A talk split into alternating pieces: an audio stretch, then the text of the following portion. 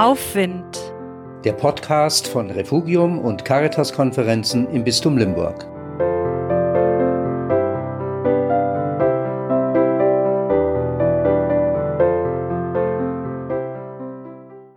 Was wir doch alles nötig haben, um durch den Tag zu kommen.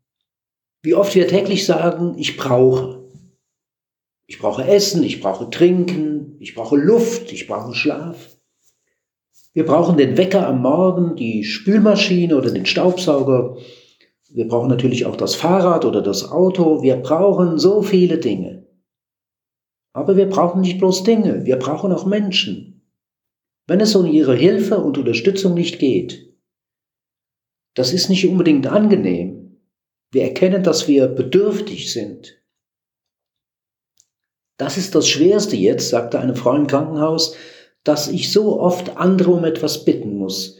Ich bin doch gewohnt, mir in allem selber zu helfen. Aber ist das wirklich so schlimm zu sagen, ich brauche dich? Oder macht es sogar das Leben leichter?